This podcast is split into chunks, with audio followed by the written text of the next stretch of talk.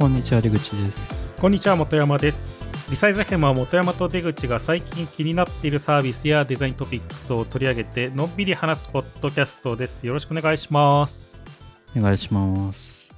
ね1月も終わりですけどどうですか？体壊してないですか？うーん壊してるのかな まあでもめちゃめちゃうん。体調がいいわけではないですね。まあ、まあ僕も結構年末年始あんまり体調良くなかったりとかねなんかうん。そのまちょっと前とかインフレにかかったりとか、なんかいろいろあったりしましたけど、でもなんか今年は去年よりはなんか寒くない感じな気がしませんか？うんなんか直近雪ちょっと降ってたけど。あ、そ基本基本あったかい。あ、うん。東京いつだっけな？何日か前にパラパラ降ってまうあ、したよ。そうなんだ。なんか、まあ、うん。なんか土日だっけ？雨ふ雨だったもんね、なんかずっと。雨、あの時の雪だったのかな、じゃあ、東京は。いやもうちょい前か。もっと前？先週ぐらいか。あ、そんな前か。うん。一回すごい寒くて、うん。その後また最近ちょっと暖かいですね。なんか去年はもっと寒い思いして、電気代が、みたいなことを言ってたような気がしたけど、うん。なんか今年は割とまあ暖かい日、まあ、今日とかも割と暖かかったから、なんか昼間はそんなあの暖房、エアコンつけなくても、そんなに？なんか普通に過ごせたなとか、そんなに暖かいですか、まあ多分まあね、その部屋とかうん。日照関係とかによると思いますけどね、その。うん。だから僕も1回、2回あって、1回は大体寒いんですよ、その日が当たりづらい場所なんで。うん。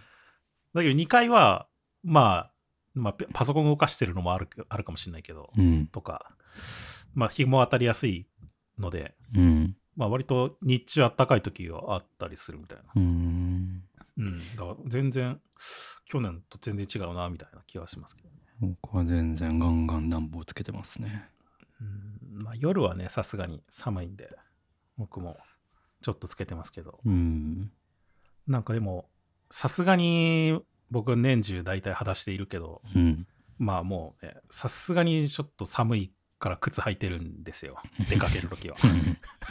その方がいいとでももう思なんかいますようん。まあね、さすがにね。うんでもなんかちょっと、ちょっと買い物行くぐらいだったからめん、行くぐらいだったらめんどくさいからもう靴下履かないで、そのままもうパって靴履いてまあそれはわかり行くみたいますな感じでうんことが多いけど。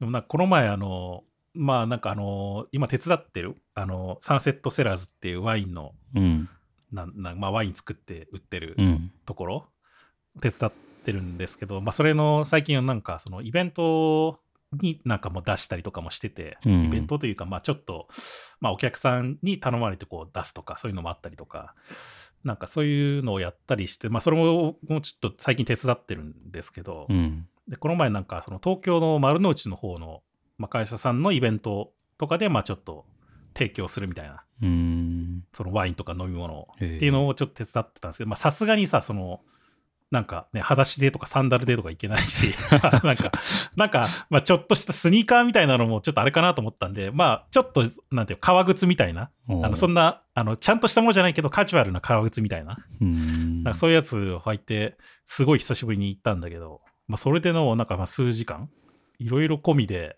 まあ半日ぐらい、いろいろ、まあ歩き回っていろいろやってたけど、うんもうなんか、革靴どころか靴も履いてなさすぎるからさ、やっぱり。そのね、帰ってきたらもう痛くて、もう手、足が。で、もう、よく見たらなんかもうね、靴ずれ、靴ずれどころ、まあ、靴ずれなのかななんかそのもう、豆みたいのできてんの、もう、それだけで。だからやっぱ、靴履かないとこうなるんだなと思ってその慣れてなさすぎると。そんなに？たまに靴履くともう靴履けない感じになっちゃってんだな、みたいな、なんか。そんなに？いや、なんか僕、しかもさ、特に足の形が良くない、良くないっていうとあれなんだけど、うんなんかこう、シュッとしてないっていうか、なんか平べったいんですよ。なんか横に広いっていうんですか？あまあよく日本人にあるはいはい足の形なんだけど、うんそれでしかもでかいから足が。うんだからあんまりこう、それにすごいフィットする靴って売ってないんですよ、基あ本的に。あはいはいはいで、大体革靴なんてさ、まあ、ちょっと先が尖り気味だったりするじゃないですか。革靴は確かにねだからもう、それでもう小小指がもう行き場所がなくなっちゃってさ、もう足の小指が。うん。なんか、すごいもう痛くな、帰ってきて痛くて、もう今もまだ全然治ってないんだけど、豆みたいな。革靴。ね、まあなんかでもこれも昔はそんなこと全然なかった。一日履いててもそんな風にならなかったけど、やっぱりこう、ね、もう、慣れ、慣れてなさすぎるんだろうなと思って、そういうもう靴履くのが。まあ、靴っていうか、革靴じゃないですか。まあでも、あまあ革靴かな。まあ普通のスニーカーだったスニーカーは大ら丈夫、でしょ。まあまあ一日履いていろいろ動き回っても、まあそんな、さすがにそこまでならないからね。うん。うんまあ、革靴はね、もうね、きついね。ダメだね。うん。たまには靴履かないとダメなのかなってちょっと思いながら帰ってきたけど。う んまあ、スニーカーは履いたらいいんじゃないですか。すいや、まあスニーカーぐらいはね、普通に履い履くし、あとなんだっけ、あの、んオールバーズか。ああ、はいはい。オールバーズ僕よくうん履いてる。てましたよね。まあ普段は、うん、よく履いてるんですけど、何足かもオールバーズのやつ持ってて、うんオールバーズはね、結構、僕結構好きでっていうか、いい多くて、うん。うん。あの、普通にまあシンプルなデザインでっていうのも好きなんだけど、なんかあの、生地が、なんていうの、ウールなんですよね。まあ僕が買ったやつはウールでできてるやつで、うん。まあなんかね、こう、持続可能性みたいな、そういう話がいろいろ書いてあったりするんだけど、うん。まあだから、その割とこう、いい感じに広がってくれるんですよ、その、はいはいはい。なんなんていうの？この硬くないっていうか、すごい柔らかいわけですよ、すごい。うん。だから、まあ、形は別にその幅広みたいな靴じゃないんだけど、なんか結構、柔軟にフィットしてくれるみたいなうん感じで、まあ、すごい僕は好きななんか、靴ですね。アシックスだったか、鬼塚タイガーだったかって結構そういう幅広系の足に合うって。ああ、そうだね。うん。そうそうそう。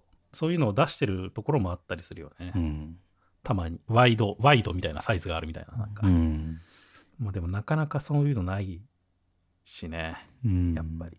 バッシュとかは、バッシュも割と幅広だったりでかかったりするけど、バッシュもなかなか僕合うやつないもんね。バスケットシューズも。うん。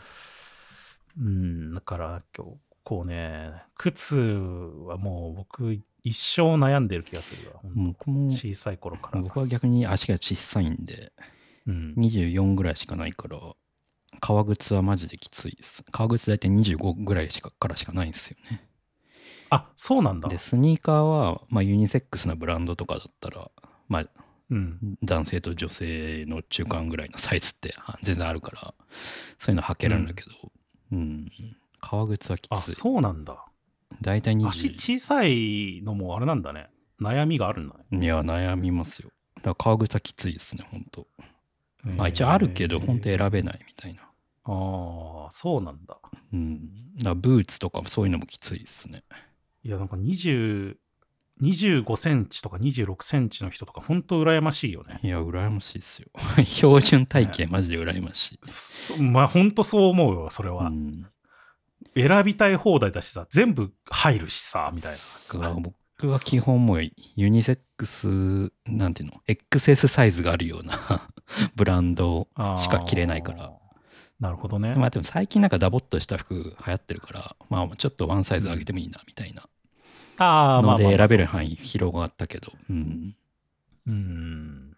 まあ、服とかはね、僕も全然、まあ、割と標準ぐらいだから問題ないけど、やっぱ靴がね、うん。やっぱりいつも悩ん悩んでるっていうか、もうあんまりもうね、靴とこれしかないなみたいになっちゃうんだけシャツですね。その男女で見た目が変わってくるようなもの。シャツもこう合わせが逆だったりするじゃないですか。だからユニセックスのシャツってそんなないから、なんかこど。う、うんえ選べないんですよね。え、シャツって何 ?T シャツってこと？いやいやいや、シャツ、ワイシャツとか。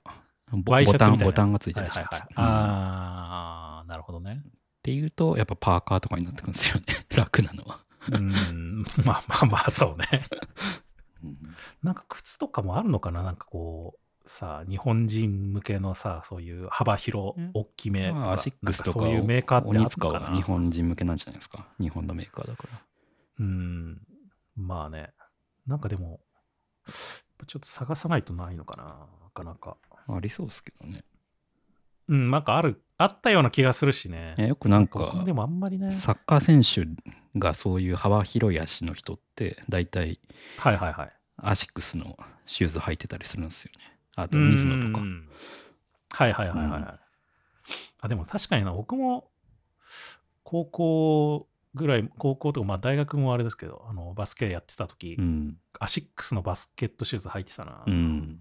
割とフィットしたんだよな、アシックスのやつ。うん。まあでもなかなか革靴はないんだな。革靴もなんかそういう専門でやってるとこないのかね。まあ、ったらオーダーとかしたら、めちゃくちゃ欲しいんね、だけど。あるんだろうけど。ああ、オーダーね。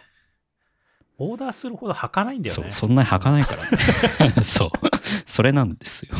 そんな履かないからそんなお金かけたくないっていうのがまずあって。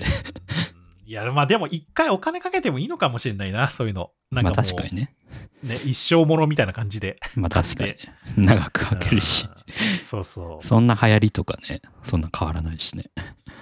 うーん、そう。そうだね。まあでも、あーまあ、2足ぐらい、まあ2足なくてもいいか。1足でいいのかな。なんかこう、冠婚葬祭みたいなの考えると、1足はやっぱ黒があった方がいいとかさ、うん。まあありそうだから、うーん、なんか2足ぐらいとか買ったりするのがいいのかな。スーツもな、全然着ないしな。いや、そ最近でもさ、そのスーツをさ、まあ僕も全然着てないわけですけど、うん。なんか、もしかしたらちょっと、あの、友達の知り合いの結婚式に参加するかもみたいな、うん。なんか、まあちょっと参加できるみたいなこと聞かれたことがあって、まあちょっうんと僕、ざちょっと行けなかったんだけど、その時は。うん。で、ああ、まあ、まあ、いけるかもみたいなふうに思って、その、持ってるスーツを、最近全然着てないなと思って、うん。どれで行こうかなって思って、ちょっといろいろ、もう一回き、なんかちゃんと着てみようみたいな感じで、着ようとしたらさ、もう着れないんだよ。なんか太っちゃって。うんちょっとなんかスーツってやっぱ細めに作ったりするじゃん。なんかはいはいかっこいいから、シルエットが。うん。もう入らないな、入らないな、みたいになって。まあ入るんだけど、パツンパツンみたいな、なんか、うん。ちょっと痩せないとなと思ったね、さすがにやっぱりまた。まあね、ズボンとかきついっすよね。ウエストとか。うん。いや、スーツ似合うのいいなって思うね。やっぱ足細い人はさ、結構綺麗じゃないですか、やっぱり。本山さん背高いから似合うんじゃないですか？いや、なんかね、背高いのは、まあ、似合うっていうのはあると思うけど、なんかやっぱ足細くてスッとこう、シュッとさ、なんかうん足長くて細い人の方がやっぱりシルエット綺麗だなって思うよね。うん。僕結構足太いんで、ああ、そうなんだ。ごっつい、ごっつい体型なんで、特に今は。まあそうっすね。いや、なんかさ、この前もなんか、その、ちょっと飲みか、飲みというか、イベントの打ち打ち上げみたいな感じで飲みに行った時にさ、まあ、そのうん初めて会った人とかといろいろ話してて、なんかスポーツ、ラグビーとかやられてましたみたいに言われてさ、いや、全然やってないですけどって。いや、なんかすごいがたい良くて、なんかがっしりしてますよねみたいに言われてさ。確かにね。うん単純に僕はもうね、ただ肩幅広いけど太っちゃっただけの人間ですみたいな言ったんだけど、肩幅が広いのか。肩幅広いのはまあそそうだと思う、僕も。まあさすがにね。うんまあそれは水泳やってたからっていつも言ってんだけど、それその通りだと思うし。水泳ね。まあでも筋肉は多分そんな別にないから、ちょっとね、まあでも痩せないとなんて思ってますね、最近また。ナッシュいいっすよ。ナッシュ。ナッシュね。まあまあ一旦ちょっと、一旦あの自力で一回やってみていろいろ。困ったらちょっとナッシュに行くかもしれない、また。うん。はい。じゃあ、えっ、と、こう、今回は、あれですね、1月末なので、サブトピックス回ですね。はい。えっと、出口くんもなんか確か上げてた気がしますけど、あれの話しますか？シンセサイザーの話。おーヤマハ？あれね。セクなんなんて読むんですか？セクトラックって読むんですか？うん。?SEQTAR。正直これ、いや最近あの、なんだっけ、あの、ティーンエイジの、そう、KO2 が出てから、シンセサイザーというか、こういうシーケンサーとか、なんかそういうのにすげえ興味があるんですけど、うん正直何が何なんだか全然分かってなくて、何が何ができるのかは全然分かってないんだけど、なんかでも可愛いっすよね、これ。すごいティーンエイジ意識してる感じあるよね。なんか、うん、僕もいろいろ、まあ、そそんな詳しくないけど、なんかまあ、ちらちらいろいろ見てることあるけど、大体さ、あの、もう黒のやつが多いわけですよ。その、こういう音楽のやつって、なんかサンプラーにしても、しうん。なんかシンセサイザーっぽいものにしても、うん。まあ黒、黒でなんかね、DJ ブースみたいなところにいっぱいガチャガチャ置いてあるのも、大体黒で構成されてるようなものが多いから、うんでもなんかこう、まあ今回あのそのセットラックは2色パターンだけど、1色はもう完全にそのティーネージ意識してるなみたいなさ、配色というかさ、そうね。なんかそういう感じがあって、うんおしゃれ寄りに寄って、なんか寄せてきてんなみたいな、なんか。うん。まあなんかこう、北欧っぽいデザインっていうか、うん。もう黒の方もね、オレンジが、オレンジであの、文字とかラベルとかうん。いやでもこれもかなり面白そうだね、この楽器も。いろいろまあデモ、デモというかね、まあそういう、なんか YouTube に、その、これで作っ、なんか音楽作ったっていうような、そのデモプレイみたいなのがあったりしたけど、なんだっけ、結構面白そドラムとシンセと、あとなんかエフェクターみたいなのがセットになってる。う。うん。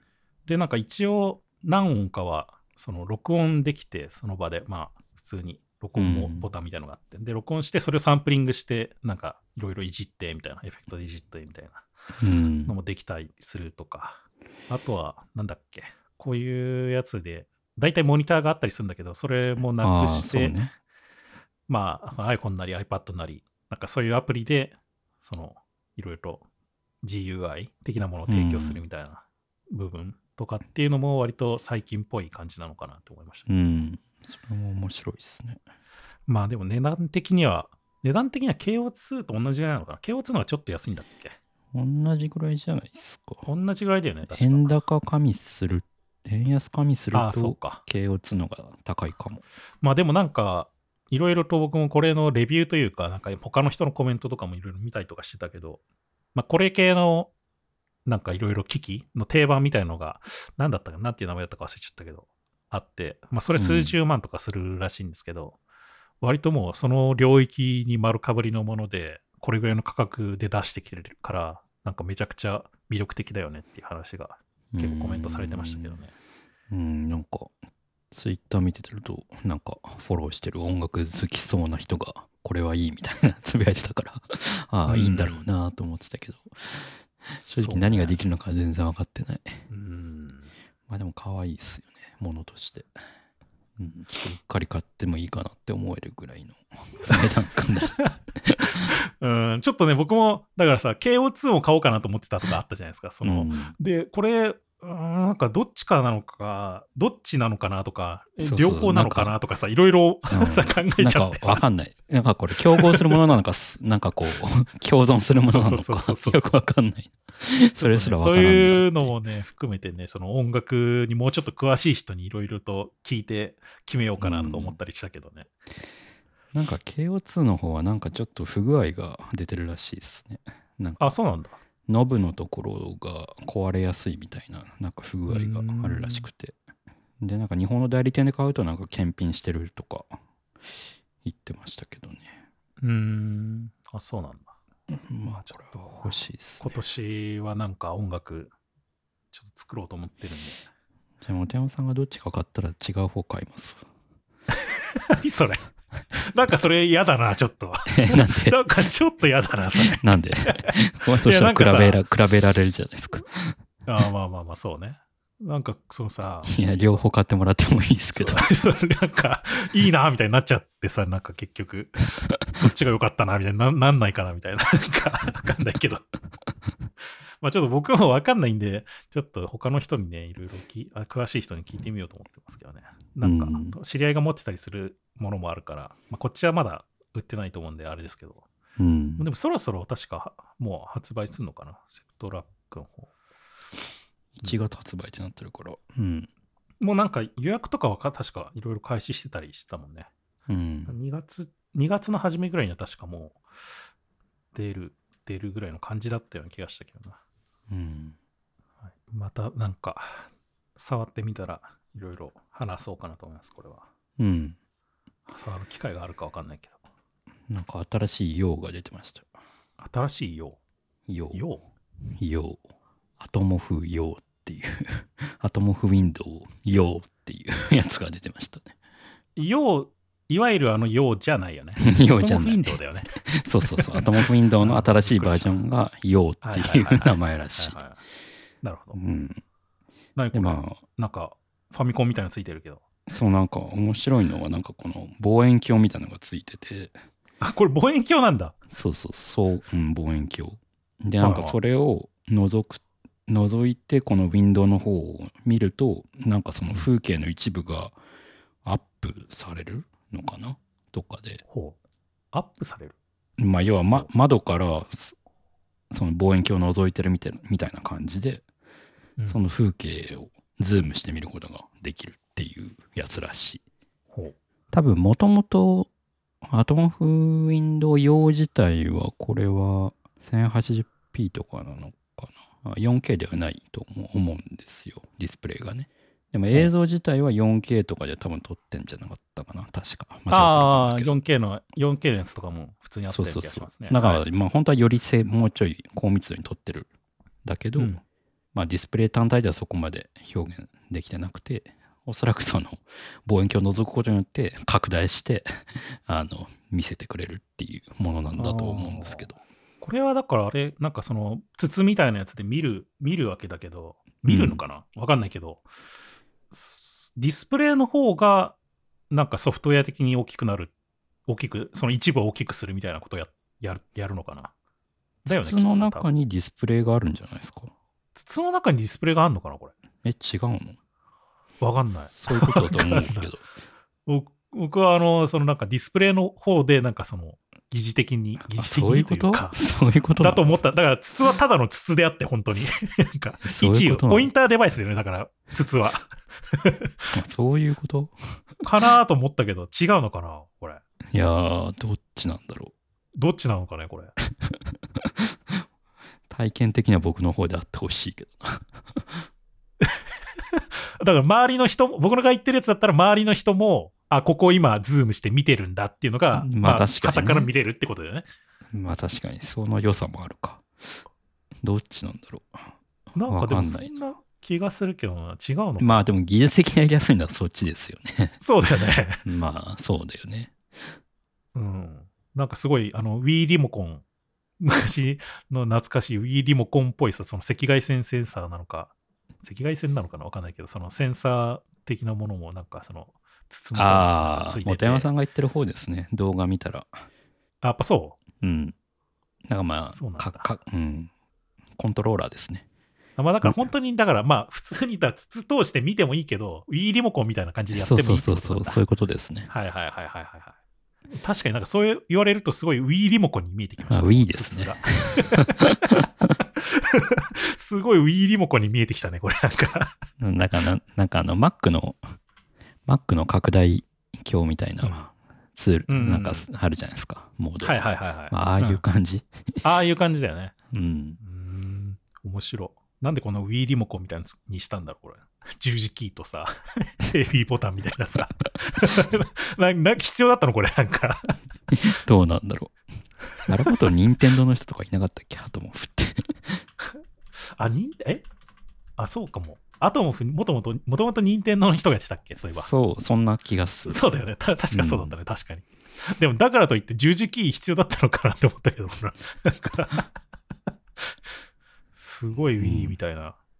まあなんか動画プロモーション動画見てると結構子供と一緒に楽しむみたいなそういうなんか用途みたいですね。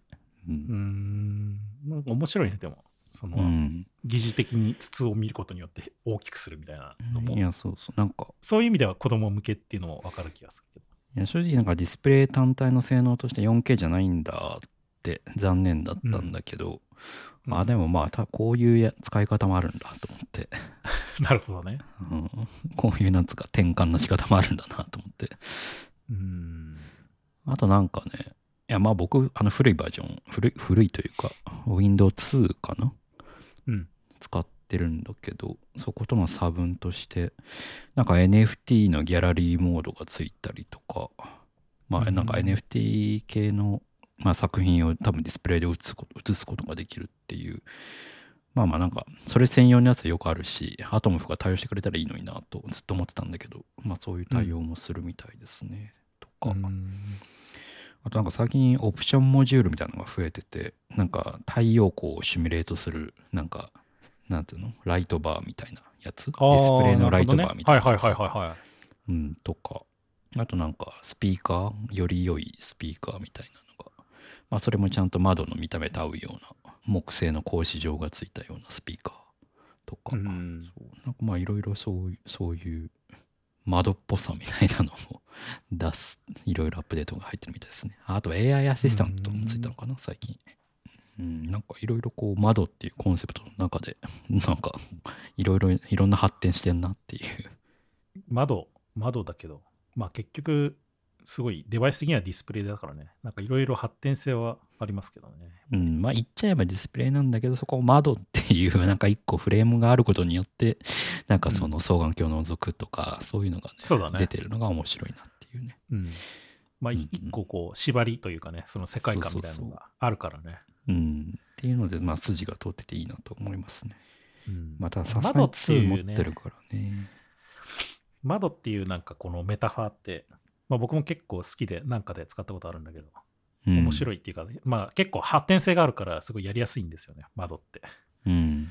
そのなんかまあいろいろ、いろいろな言葉でもあるじゃないですか。普通にな、普通の窓もあるけど、こう、社会の窓っていうふうに言われたりとかさ、まあそういう入り口的なニュアンスもあるから、いろいろと。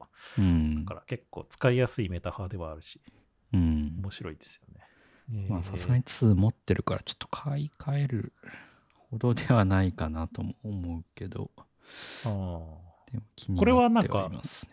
この要は、Wii じゃなくて要は、うん。その、要じゃないとやっぱこれはできないのかね。まあできないか、さすがに。その、検知できないから、そのセンじサーをゃないですか、多分。なんかそれ、それ用のモジュールつけたらつなんかいけるとかでもあればね、いいかもしれないけど。うんあのせ Wii のセンサーバーみたいに。まあ、あれはちょっと露骨すぎるからだけど、もうちょっといい感じのなんかセンサーバーフレームみたいなさ、うん。あったらなんかこう、追加できますみたいなのあったらいいかもしれないけどね。確かにね。面白い。面白いね、確かに。この筒、筒型インターフェース。うん。じゃあ僕は、これはまあ全然あれかな。け結構ていうか、まあ割と前のちょっとニュースというか、まだ噂、噂だったと思うんだけど、まだ。うん。まあい最近ね、ビジョンプロの話とかもいろいろとあったけど、そのアップルがペロトンっていうフィットネス系のサービス、サブスクとかやって、サービスとか、まあいろいろバイク売ったりとかもしてるんだけど、うん。を買収するかもっていうなんか予測の話が、噂みたいな話が出てて、ちょっと僕は興味も、興味持ってるというか、まあなんか僕も何回かその家運動用にそのバイク、いわゆるなんかうんエクササイズバイクみたいなやつを買おうかなとか、でもちょっと置き場所かなとか、足元用のやつ買おうかなとかさ、そのデスク 座ってや仕事してる時にこう焦げるみたいな、うん。いろいろ検討した結果、検討し続けてるっていうさ、やっぱり。うん。そういうとこはあるから、でもアップルがこう一緒に組んで出したら、ちょっと買おうかなって、さすがにこう心が今動かされてるっていう。まあ確かにペロトンとアップルってなるとだいぶ期待できそうる感そうそうそう。はありますできるじゃないですか。まうんあちょっとペロトンが出してるバイクめちゃくちゃ高いんだけど、そもそも。なんか20万ぐらい確かするんだけど。まあペロトン単体でもアップル並みって言われてますからね。そうそうそう。まあね、サブスク入んないととかも多分あるかもしれないし。まあでもちょっとね、なんか僕、だからその、まあペロトンこれ、この記事にも書いてあるんだけど、その、ビーツと近い、あの音楽ヘッドホンのビーツと近い位置になるんじゃないかみたいな、その立て付けとして、その買収後の立て付けとして、うんっていう、まあだから、そのままブランドとして継続していくんじゃないかみたいな話があるけど、で僕もビーツ、まあ、あの、イヤホン買って使ったりとかしてるけど、普通にやっぱり良いし、アップルとの親和性、アップル製品との親和性もすごく高いし、なんかそういう意味では、結構期待できそうな、まあもう本当だとしたら期待できそうだなってちょっと思ってるというかね、その、でなんか Apple TV の差別化としてフィットネス系のコンテンツ拡充してみたいななんかそういうのとかね。うんもうありえますよね。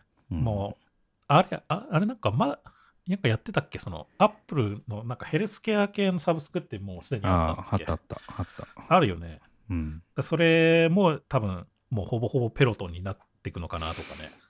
うんうん。そういう意味ではちょっと気になるというか、これは。確かにね。ちょっとアップル、アップル製ではないけど、まあ、アップルと組んでやるってなったら、僕もやっぱり大きいし、高いけど、ペロトンのバイク買うか、みたいな、うん。心がだいぶ傾いてるっていう。ペロトンはあんま聞かないしな、最近なんか。最近あんまり聞かないですね。経営がなんかあんまうまくいってないみたいななんか見た気がするけど。ああ、そうまあだだから身売りも込みでこういう噂が出てるいはいはいはいはいだと思いますけどね。なんかでも、そのあんまうまくいってなくて買収っていう話で言うと、なんかサウンドクラウドも買収の、買収っていうかもう身売りというか、えーの話みたいなのがそうなんだ。出て、そうそう。まあなんか買い先をまだ探してるのか、買ってくれるとこ探してるのかわかんないけど、いろいろと、まあなんかそういう話はあるらしくて、うーん。なんかサウンドクラウドも結構やっぱり、まあサウンド、ん？サウンドっていうか音楽サブスクみたいなやつの波にだいぶ押されてるんじゃないかなとか、いろいろとね、うん。まあ結構厳しいみたいですね。Spotify が買うのかな？うーん。なんかインディー系の人は使ってそうなイメージですけどね。ああまあでもそういうイメージですよね。うん。それこそデスデスクトップミュージックとかやってる人が。うん。なんかあの、そのパブリッシャーというか、そまあ、そういう作ってクリエイターかうん。の方もなんかお金払わないといけないじゃないですか、確か。お金払ってなんかアップするみたいな、確か。うん。そういう感じだったと思いますけど。違うのか？今は違うのかな？わかんないけど。僕が見たときそうだったんだよね。だから結構ね、厳しいなと思って。うん。サンクラウドあんま使ったことないな。なんかでもサウンドクラウド的な、うん、ものがああってもいいよ。立ち位置まあでも最近 YouTube とかの方がいいのかなもうそういうのって。うん。別にサウンドクラウドじゃなくても。まあそうですよね。昔はなかったからね、そういうのが。そうね。サンクラって結構昔からありますよね。結構昔からあると思うね。2000年代ぐらいからありますよね、多もう割となんか SNS 初期からある分。っていうようなイメージではいるかな。そうっすよね。まあ、ちょっとね、ビジョンプロで出表して、さらにペロトンでも出表するかもっていう。いいんじゃないですか。今年は。で、さらにしかも KO2 も買って、健康のためソフトラッに。クも買ってみて、いいじゃないですか。健康と音楽。あらゆる 高い、あらゆる高い高いデバイスを買っていくっていう年になる可能性が出いいてきて、じゃないですかおーって思ってますけど。あの、ペロトンこぎながら、ビジョンプロつけて、そうそで、うそう自分の作った音楽を聴いてればいいんじゃないですか。まあちょっとわかんないけど、なんかでも、そのペロトンこぎながらビジョンプロっていうのはちょっと僕もね、想像したんだよ。なんか全然ありえますよね。あ世界中を旅するのかなとか思ってああそれに関連するとあのなんかちょっと話題になってましたけどディズニーリサーチがなんかあの VR 用にその場で歩ける床っていうのをお発表してましたよ。その場で歩けるよ。ホロタイルっていうまあ要はルームランナーのマット版みたいなやつ、ん。マットマットレベルに薄い、まあ、ルームランナーみたいな。トレッドミルみたいな。う。ん、なんで、まあ、VR デバイスとかつけながら歩いても、まあ、物理的な位置は変わらないっていう。え、どうなんだろうね、それ。うまく歩けるのかな？うんなんかそれがすごい自在に歩けるっていう、なんか評判らしいですけどね。あ、そうなんだ。うん。それ面白いね。これなんか確かになんかその目の付けどころはなかったなと思って。でも今後は大事だよね、これとと思って。なんかさ、すげえバカみたいなさ、心配だけどさ、その、歩いて、歩いても物理的な位置が変わらないようなものってことでしょ、きっと。っうん。てことはさ、そっから抜け出せなくなるんじゃないか。バカみたいな。バカみたいな心配をしたんだけど、今。だってさ、歩く、抜け出そうと思ってさ、歩いてもさ、まあそれは、その場所変わらないんでしょ？まあでもルームランナーと一緒じゃないですか。でも、ルームランナーは一歩方向じゃんだって。その、だから横にはずれれるとかさ、ある、あるじゃないですか、その、うん。後ろには下がれるとかあるかもしれないけどさ、その、全方向だとしたらさ、もうどこにも行けないみたいな。まあなんか、なんか動画があるんですけど、うん。なんか見た感じなんか雪氷の上歩いてるようななんか印象ですけどねいやーなんかでも怖いね。なんかそれ歩けんのかな？滑って転んだりしないのかね？なんか慣れないうちはしそうですね。まあルームランでしょうか、うんそれも。でもほんとなんか雪の上歩いてるみたいな感じだな。怖い、怖いね。なんか結構。ん？え、どうなんだろう。あーなんか意外とそうでもないのかな？あれっすね。なんか北海道に住んでる人って雪の上歩くの慣れてるから、なんかなんかちょっと独特な歩き方するんですよ。この雪滑らないようにね、はいはいはいはい。なんかその歩き方に似てるなと思った。からちょっと怖いのかもしれない。うん。あれだよね、接地面をちょっと大きめにするようななんそうそうか歩き方。そうなんかペンギンみたいな。な感じだよねペンギンみたいな歩き方。うん、確かになんか、割となんかそういう感じの歩き方してるようなうん、印象ある。へえ面白面白いですよい。面白いね。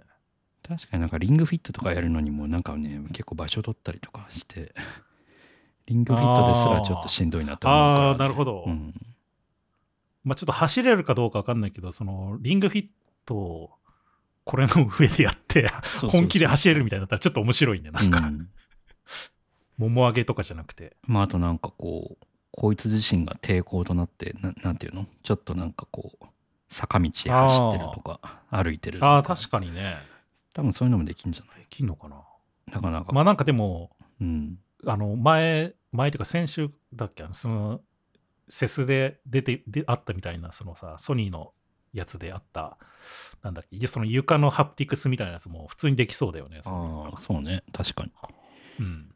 振動とかも出せる、出そうと思えば出せるだろうし、うん。そういう、なんかハプティクスみたいなもので、なんかその引っかかりとか、なんかそういうものを表現することによって、なんか疑似的になんかうん質感みたいなのを感じるみたいなのとかもできそうな気がする。なんかどうこの動画がどこもああこれあれなのかなこのマットっぽいのの下になんかこううん。なんかこう仕組みが入ってるのか入モーターみたいなものが入ってるのかなっていうなんか面白いなと思って、面白。これ面白いね。うんなんかむ昔とか今もあるのかもしれないけど VR つけてその全方向に動けるみたいなやつの動画はなんか見たことあるけどねなんか。なんかそれは普通にまあもうこんなタイルみたいな感じじゃないけど普通にあのなんかそれトレッドミルみたいなうん。のが全方向に行くみたいななんかぐるぐる回るみたいな。はいはいはい。でなんかそれはもう脇腹あたりがもう固定されてるみたいな感じだったけど確か。むしろ向きだけ変えれるみたいな。これが部屋全面にあったらなんかす遠くなものを近くに寄せるとか なんかそういうこともできるんじゃない？まあそうだよね。あれだよねだからそのさあの,、ま、あのカチャカはさあそうそうそうそうそう。カチャカ自身にそのローラーがついてて、あいつが動くけど、床が動きゃいいっていう。そう床がローラー、床のローラーによって全てのものを操作するっていうかこう魔法みことだよね。なんかハリー・ポッターみたいな感じで遠くにあるものを寄せるとか。かそう面白いね、むしろ自分を動かかすとかね。あああ、そうか。自分も動けるもんね。な寝寝ながら全てができるみたいな。っていうのすごいな。よね。そそれはすごいね、確かに。うん、それもそういうのもありそうだよな。なんか VR だけじゃなくて。なんかまあ工場とかで 使うとかねそういうの。うん。まあ、すごいけど、大げさだよね。そうねオーバースペックって走させれば感じするよね。自走させればいいっていう話だけどそうそうそうかなりオーバースペックな感じがするよね。あの、すごいなと思うけど。ちょっと、なんかちょっとそこにある、なんか本を取りたいがためにさ、床全部それにするみたいな。ねプログラマブル床ですよ他人が操作するとかね。よくわかんないけど怖いわ。なんかもう、ポルターガイストみたいになって。まあでもなんか面白い。インターフェースとしては確かに面白いね、これは。うんなんかシンプルいやしんしんなんていうの？発想はシンプルだけどなんかいろいろ発展性があって面白いなと思ってうん。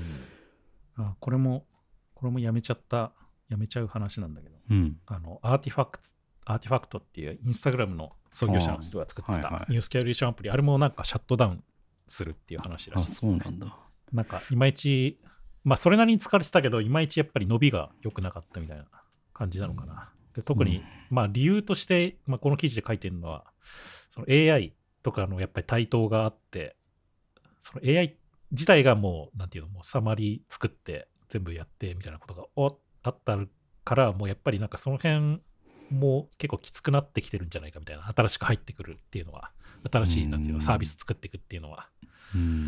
うん。だから全部オープン AI とかに吸われてるんじゃないのみたいな話とかはなんかしてましたけどね。うん。でもなん、か、うん。ちょっと思ったのは、単純にその、まあ、今までその、なんていうの、スマートニュースにしても、こういうアーティファクトにしても、なんかいい感じの記事を集めてくれるっていうところまでしかやってくれてなかったわけじゃないですか。なんか、これがいいでしょみたいなのをレコメンドをどんどんさ、強化していくみたいな。ねでもなんかそれ自体も全部サマリーを作っていくみたいなのがやっぱ AI がやり始めてるから、うそんなサマリー作って、なんかもう構成して、なんか一個の記事にしちゃうとかも、まあやろうと思えばできちゃうわけじゃないですか。まあすでにやってるんだろうと思うけど、いろいろな記事とかさ、そういう SEO 対策記事、なんかそのブログサイトみたいなところとかさ、うんなんかたまになんか僕も、あの、ハテナブックマーク見てて、これ完全に AI が書いてるなみたいなブログが上がってきてて、みんな気づいてるのかなと思ってるんだけど、そうん。なんかそういうのとかあるから、まあ、やっぱりなんかもうそこで止まってちるってるともうもうダメなんだろうなみたいなとか、うん。まあ、あとオープン AI がかなりオープン AI とか GPT ストアとかがまあねでき始めて、まあ、オープンしてとかでそこがだいぶインターフェースの入り口になり始めてるのかなっていうのもちょっと思ってるけどね、うん。まあ、まだまだあれだと思うけど一般層にはっていうのはあるかもしれないけどアーティファクトはレコメンドとかだったような気がしますけどね、確か。昔のグノシーみたいな感じ？うん、超初期の頃の。だね。まあなんかプラスコミュニケーション、SNS 的なのもあって、確か。うん。ココミュニティ、コミュニティというかまあなんか、うん、そういうのもあったりとか、で、なんか途中から、その、まあ、この記事にも書いてあるけど、いろいろな機能が入りまくって、その位置情報をチェックインできるとか、まあ、なんかそれはなんかいろいろとニュースとかの情報のためにみたいな予定のために使追加したりとかしてたんだけど、なんかいろいろと機能が増えすぎて、まあ、良くなかったんじゃないのってこの記事で書いてあるけど、うん。まあなんかでもそういうのもああって、なんかいまいちになってきちゃったんじゃないかなみたいなとかね。スマートニュースも最近聞かないし、ニュース系はどうなんですかね。いや、なんかでもそこで、あれですよ、あの、まあ、たまに紹介してるあの積み木の鈴木慎吾さんのが、なんか最近また面白いことやってて、うん。毎日のそのニュースというかデザイン系の記事とかを、うん。あの、いい感じにサマリーして、ポッドキャストにして配信するっていう仕組みを作って。まあ、わまあ割、割と分かりやすい、内容、まあ、構成聞くと分かりやすいっていうかね、まあ、フィードリーで、まあ、いろいろと集めてきたやつを API で、そのチャット GPT に投げて、で、それを、まあ、読ませて、うんで、音声ファイルを出力してアップするっていうような感じの、まあ、簡単に言うとそういう構成なんだけど、へえ。まあ、でもなんかそうなっていくよなっていう気がするし、なんか、うん普通にまあ、こういうのはね、いっぱいサービス作れそうだよね。やっぱりチャット GPT というか、今あると。確かにね。ああ、それ言うと僕もなんか、クリプト系のなんか、仮想通貨 AI 翻訳ニュースっていうなんか ボットがあって、うんツイッターに、うん。そいつはよく見てますね。そいつはなんか、まあよくある、あのまあクリプト系だと中国とかそういうメディアの情報とかもあるから、それ全部翻訳して要約して、ボットで流してくれるっていう ツイッターのアカウントなんですけど、まあそういうのにさらに音音声を挟んだってことですよね。そうだね。なんかでも、いろいろとそういうふうに、まあでもさ、全部読むとか、全部聞くとかになっちゃうと大変だから、なんかいい感じにチャット GPT にサマライズしてもらって、うん。こう、流し、流し、流すなり、読むなりした方がいいよねっていう流れがすごい来てるような気がするね。やっぱうり。ん。来てるというか、まあなんかチャット GPT によってその辺がすごいやりやすくなったというかね。誰でも。そうね。うん。うんそういうのもあって、なかなかニュース系、ニュース系はどうなんだろうね。最近あんまりでも、そんな、ここがす伸びてるみたいなの聞かない。うん。そうですね。まあ、分野、その専門的な分野に区切ればね、いろいろある。まあ、全然普通にやってるところいっぱいあるけど。うん。なんか技術的な話。CSS のタイポグラフィー周りで、Chrome に新しく入った変更。まあこれ、まあちょっと前ですけど、12月の頭ぐらいだったかな。あの、まあ前もなんかこのポッドキャストではサブトピックスの中で話したブドウ X っていううん。あの Google の人が出してるライブラリーがあって、まあ、それがこうあの日本語のいい感じのところで会議を挟んでくれるっていうやつ、うん。まあ要は分かち書きできない言語でだでだとまあ普通にやるとなんていうの？カタカナが変なところで切られたりとか、まあ、するわけですけど、うん。うん。まあ、その開業位置をいい感じに調整してくれる、まあ、それを自然言語処理とか ML 使いながらやってくれるっていうのが Budo-X だったんですけど、まあ、それが取り込まれてでなんかあの CSS でワードブレイクオートフレーズっていうプロパティ使うだけであの使えるようになったっていう。これなんかうん。なかなかいい変更だなと思ってやっときたかっていう。ああ、境界検出は ML エンジンによって実行される。そう。だからまあぶその Budo-X っていうもともとライブラリとして入れたやつがもうそもそも Chrome に入入ってくれるらしいですね。意図的、まあ、手動的なブレイクポイントのタグも用意されてる、ね。WBR。うん。まあ、まあそのどこまで？ML, ML でやるからおそらくそのなんか一般的なカタカナ単語じゃないとこう、ううんまくうん。やってくれないんじゃないかなんか今、ここのページの例だとさ、窓際のトットちゃんっていう例があるけどさ、な。うん。このトットちゃんも、だからトットで区切っちゃう可能性あるよね。トットとちゃん分けちゃうのかな？わかんないけど。うん。もうそこをなんそか、のまあ、うん。窓際のと、と、とのところで区切区切られてるから、まあさすがにそこはまあ窓際ので区切った方がいいよねっていうふうに開業してるけど、まあもうトットまで入,、入るぐらいのスペースだったら、どういうふうに動くのかなってちょっと思ったけどね。そうですね。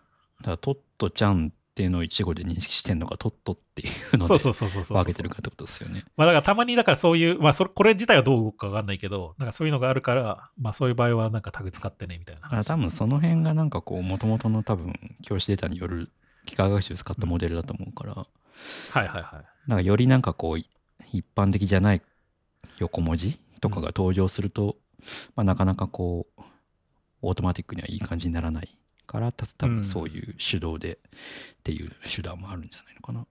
そうだね。まあタグもいっぱい入れていけばそのうち学習してくれるかもしれないね。わわかんないけど。ちょっとねその辺どどうやってんのかよくわかんないけどうん。まあでもだいぶなんかいい進化だなと思ってそうだね。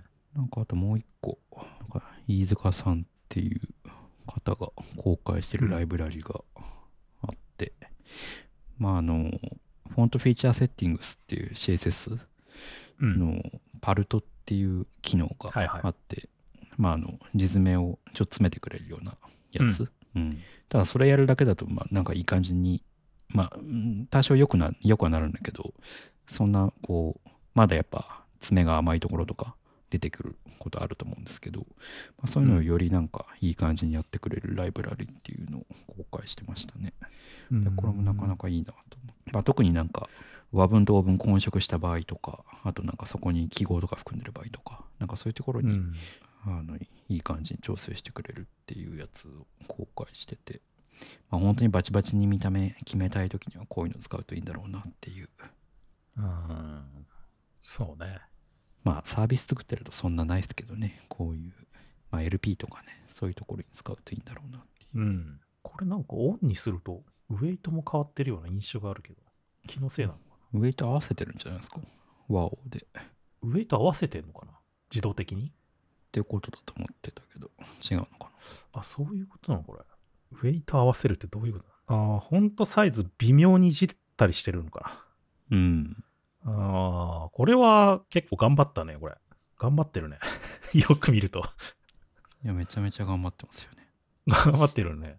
ああ、ほんと、ああ、まあ確かにフォントサイズはちょっといじった方が、まあ、まあ正確にはいい、いいことが多いですね。いやこれベースラインも調整して。うんあ、本当だ、文字のなんかストローク、テキストストロークっていうパラメータでちょっと太くしたりしてんだ、ウェイト。っうんていうか、そんなパラメータあるんだ、テキストストロークっていう。知らなかった。WebKit テキストストロークっていう。オーブのところスパンでマークアップされてますけど、これ自体はうんさすがに手でやるのかな、いや、どうなんだろうね。そこもやってくれんのかやってくれても良さそうだよね。やってくれてるのか？やってくれてんのか？うん。どうやって出力やってんだろ結果がそうっていうことなんじゃないですかね。うどうやってやってんだろでも普通にでも、わかんない。すごい僕の安直な考え方だと正規表現でバーってうああまあそういうことなの英文とかその辺を検知して、まあ文字列見て、入れてくるとか わかんないけど、すごい頑張ってんな端的に考えるとそうかなと思っちゃったけど、うんえーでもすごいね。すごい、確かに読みやすくなるわ、めちゃくちゃ。うんすごい綺麗になる。いや、だいぶ頑張ってるなと思って。だいぶ頑張ってますね。こだ こだわりを感じますね、すごい。いい、うんいい、いいこだわりだね、これは。でも最近本当いろいろ、まあこれ、こういう文字回りとかもそうですけど、なんか便利な CSS 増えたよね、CS プロパティ。うん。あ今なんかソース見てたけど、確かに正規表現で頑張ってますね。まあまあそうだよね。うんまあそうだろうなと思ったけど。いや、なんかでも最近本当便利なやつ増えたよなと思って。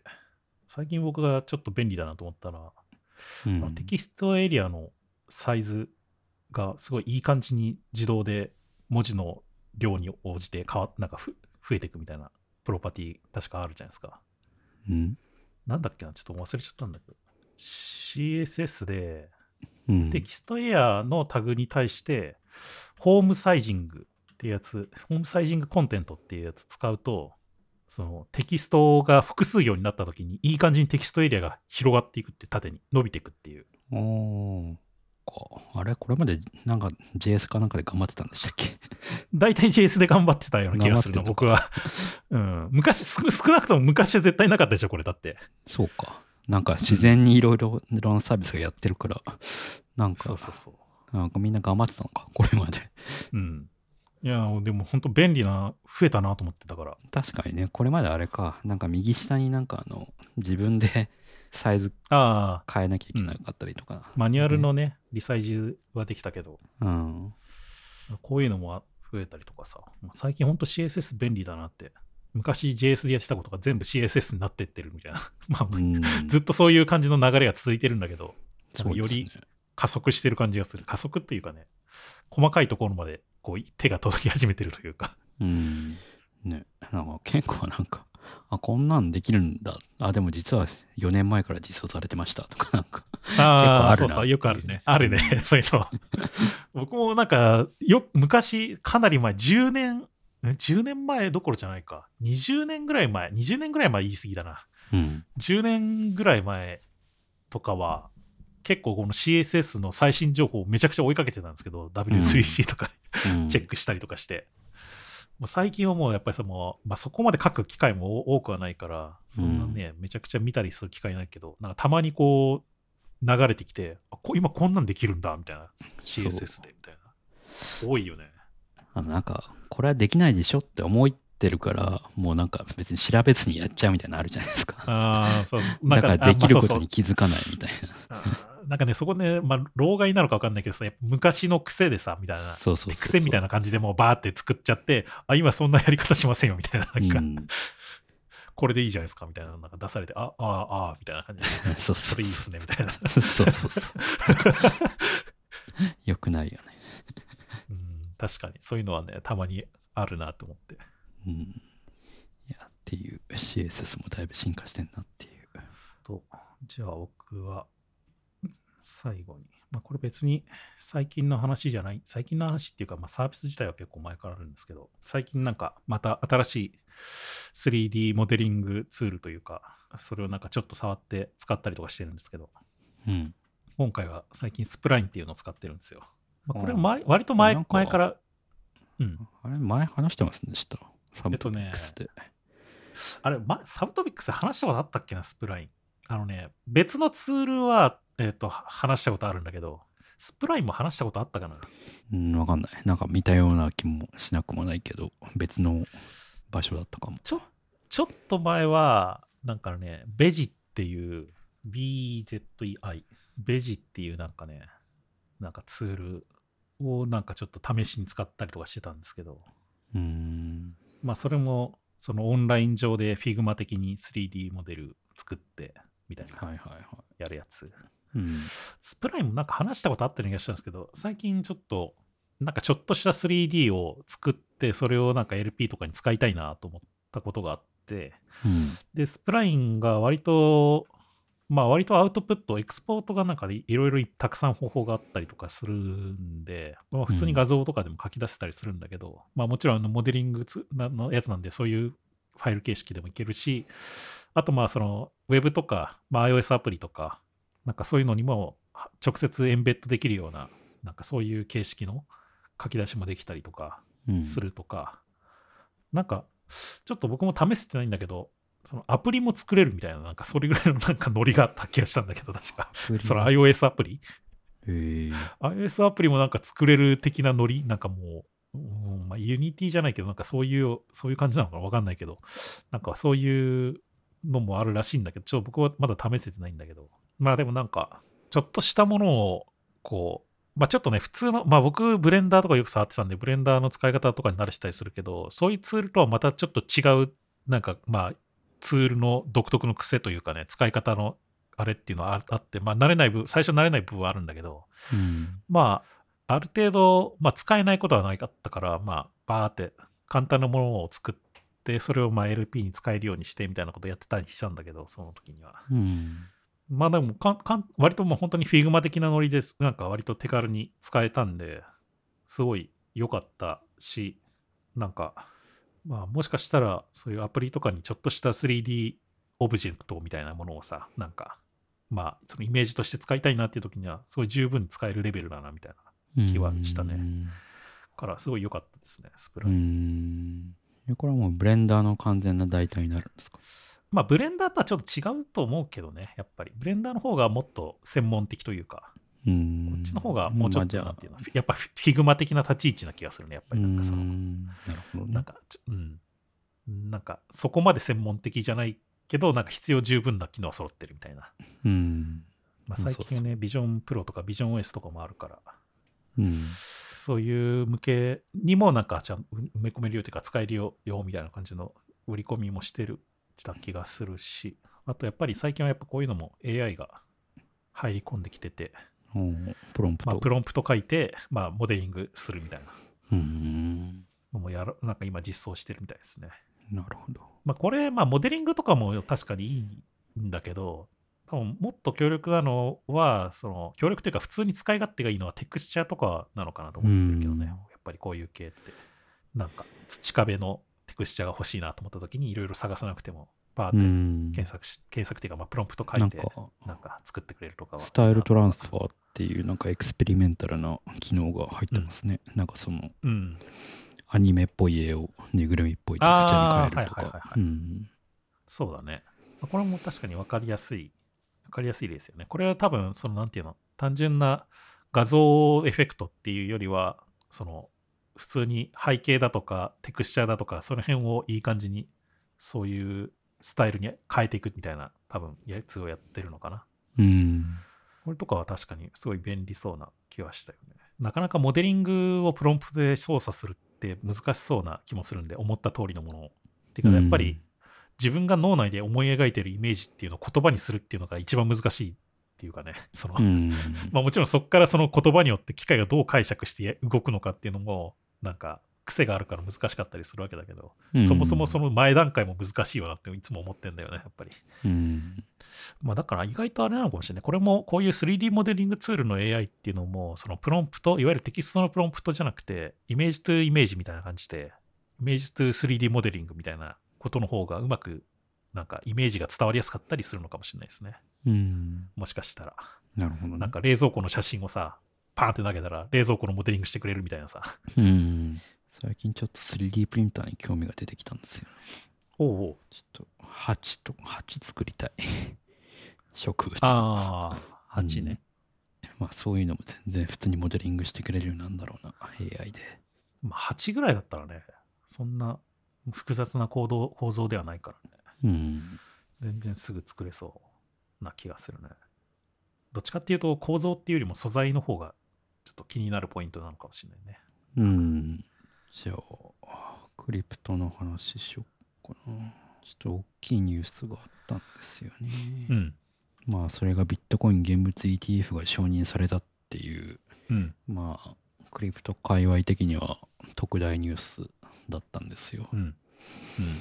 でまあこれがどう何がインパクトがあるかっていうと、まあ、ETF っていうのはまあ上場投資信託っていうまあなんかこうこれまではビットコインをかに投資しようと思ったらビットコインを持たなきゃいけなくて、うん、それはつまりアドレスを管理しなきゃいけなかったりとか秘密鍵がどうのこうのとかなんかまあいろいろあるわけですよ。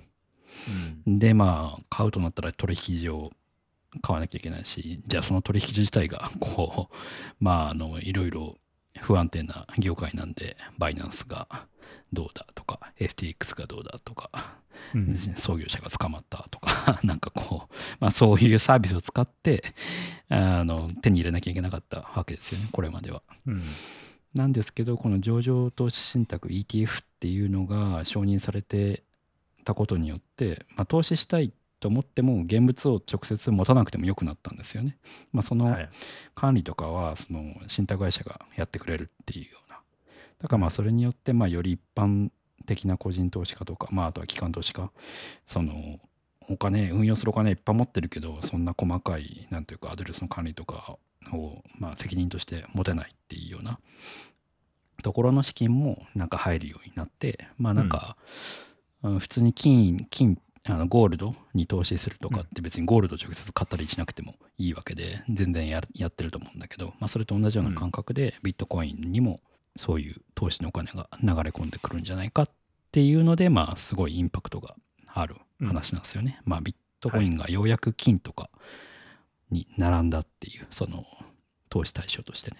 ってい。うのでまあなんかこれがもううん56年ここ5、6年ぐらい。来るんじゃない。か、い。や、来ませんでした、みたい。な。まあ、その SEC ってい。う、あの、証券取引委員会ってところが認めない。と、あの、アメリカで扱えないものなので、まあ、毎年毎年否認されるみたいなことがあったんですけど、うんまあ、今年はなんか、あの、ついに来たみたいな感じですね。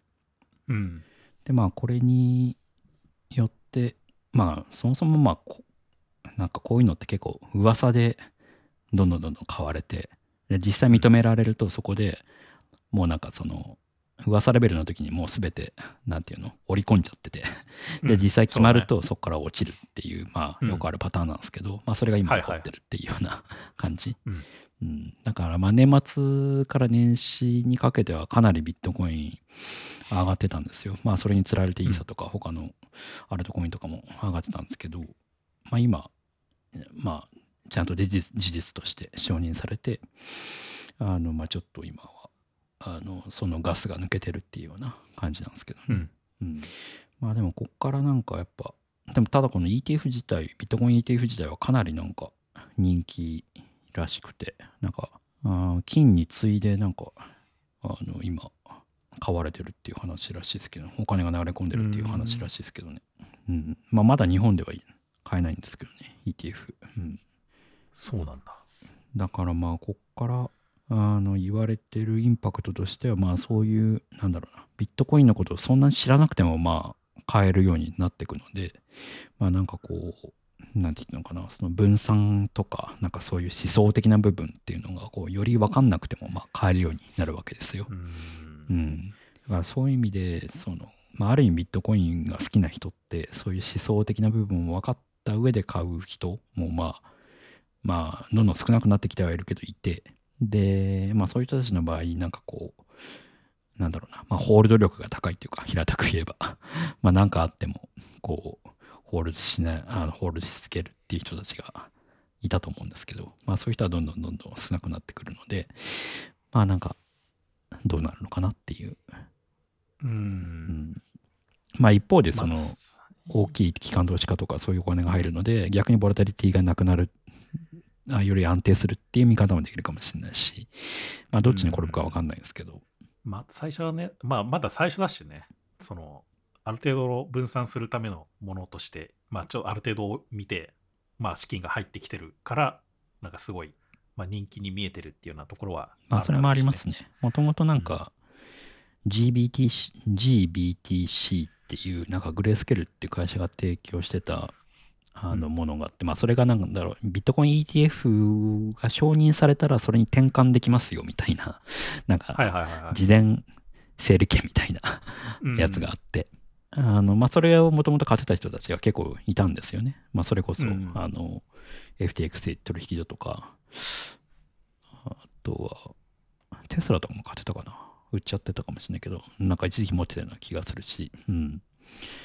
だまあそれによってこう、事前に買って、まあ、安いうちからそういう将来 ETF が来ることを狙って GBTC, GBTC を買うっていう人たちいたんだけど、まあ、今その人たちがちょっと乗り換えてるなんか手数料が若干高いらしくて GBTC が、ううん。んまあ、それによって買われてるとか、まあ、そういうのもあるから、まあ、結構こう、まあ、今の段階だから結構盛り上がってるっていうのは、まあ、全然あるかなとは思うんですけどね、うん。まあまあまあっていうちょっと節目が変わったニュースがありましたね。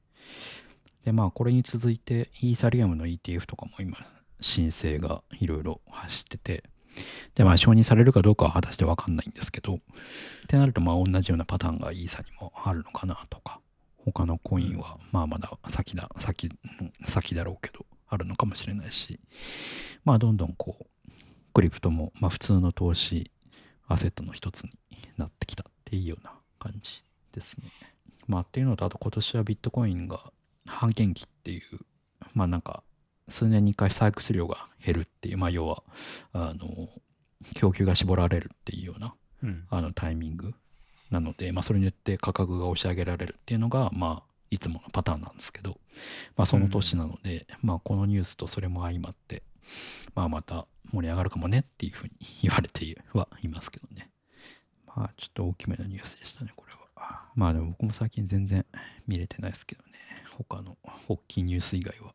そういえば、僕、ようやくブルースカイに入りましたよ。ブルースカイ？ああ、ブルースカイ。はいはい。SNS ですね。うんうん、SNS サービスの。なんか、でももうなんかでも解放されたんだっけ？なんか解放されたか、もうされるとか、わかんない。僕もう3ヶ月ぐらい入ってないから わかんない。そんな話がなんかどっかで見たんだけど、えー、僕もなんか年末ぐらいに確か、なんか忘れた頃になんか招待しますみたいなのが来て、あ招待しますっていうのは誰かから招待されたわけじゃなくて、なんか招待コードが降ってきて、えーそれ、ブルースカイから。うん、あ、あ、あ、いけるんだ、みたいな感じで入ったんだけど、ただ誰もいなかったから、誰もいないなということを確認して出たんだけど、僕も。とりあえずアカウントだけ残して。うんアイコンが変わったことはウォッチしたけど それ以外は全くわからない、ね。前はソロだったけど、なんか、蝶々みたい蝶な、々になっ。た、うん、でも、なんか、全然みんな使ってなさそうっていうか、ね、あれだったから。なんかなんだかんだスレッズの方がなんかみんな使い続けてる印象ですけどああ、そうなんだ。なん、なんなんですかね、その違いは。やっぱインスタになんかちょくちょく流入してくるからじゃないですかわかんないけど単純にやっぱり、この、あれなのかな。もう、フォロー、フォロワーがある程度うん持ってたからみたいな、そういう、そうですね。まあなんだっけ？ゼロからソーシャルグラフを作んないといけないですからね。そうそうそうそうブルースカイの場合。それもありありそうですけどね、なんか。うん。たま、なんか今でも、いまだになんかたまにさ、そのスレッズで昔のし知り合いというかね、知ってた人がフォローしましたみたいな、参加しましたみたいなの来るから。ああ。だから、スレッズの方がその辺は確かに有利なのかなと思ったけどね。うん。今起動したらスプラッシュ画面に「最近どう?」って書いてあって なんかツイッター味を感じるなと思っていいなと思いましたけどうんまだちょっとなんかわかんないね。ブルースカイはどうなのかな。うんわかんないですねというかなんかすごいツイッターっぽいなと思ったら僕自分のカバー画像自分のカバー画像をツイッターにしてたんだえ？どういう意味？自分 あのカバー画像ってあるじゃん。なんかそのプロフィールページのプロフィール画面の。うん。そのアイコンのさ上のあたりにヘッダーっぽいところに入れるやつ、うん。でなんか僕別に意図してなかったんだけどたまたまなんかあのツイッターのスプラッシュ画面スプラッシュスクリーンうん。をなんかスクショしてたスクショして保存されてたんですよ。なんかたまたまね。うん。そのなんか保存しようと思ってたわわけじゃなかったんだけど、うん。あ残っててこれ入れとこうと思って入れて入れたから、うん。そのなんか僕のそのカバーブルースカイのブカバー画像がツイッターのスプラッシュスクリーンなんですよ。なんだそれ。ツツイッターアイコンが出てるんですよだから、なんだそれ。解雇中みたいな。うんね、もう X だから見れないからね。ここでしか見れないかもしれない。老害じゃないですか。あ今本山さんのアカウント見たけど。なるほどね 石碑みたいになってますねうん まあブルースカイはどうなんですかね じゃあそんなところですかねそんな感じですかねじゃあまた2月、2月もあっという間に終わると思いますけど、ちょっと頑張ってやっていこうかなと思います。はい。リサイズヘムへのご質問やご感想、リクエストなどは X にポストをしていただくか、ショーノートにあるお便りのリンクから送っていただければ配信内で取り上げたりしますので、どしどしいただければと思います。リサイズヘムは毎週金曜日に配信しています。Spotify、Apple Podcast、YouTube などで配信していますので、よかったらチェックしてみてください。ということで今回はここまでまた次回お会いしましょう。さよなら。さよなら。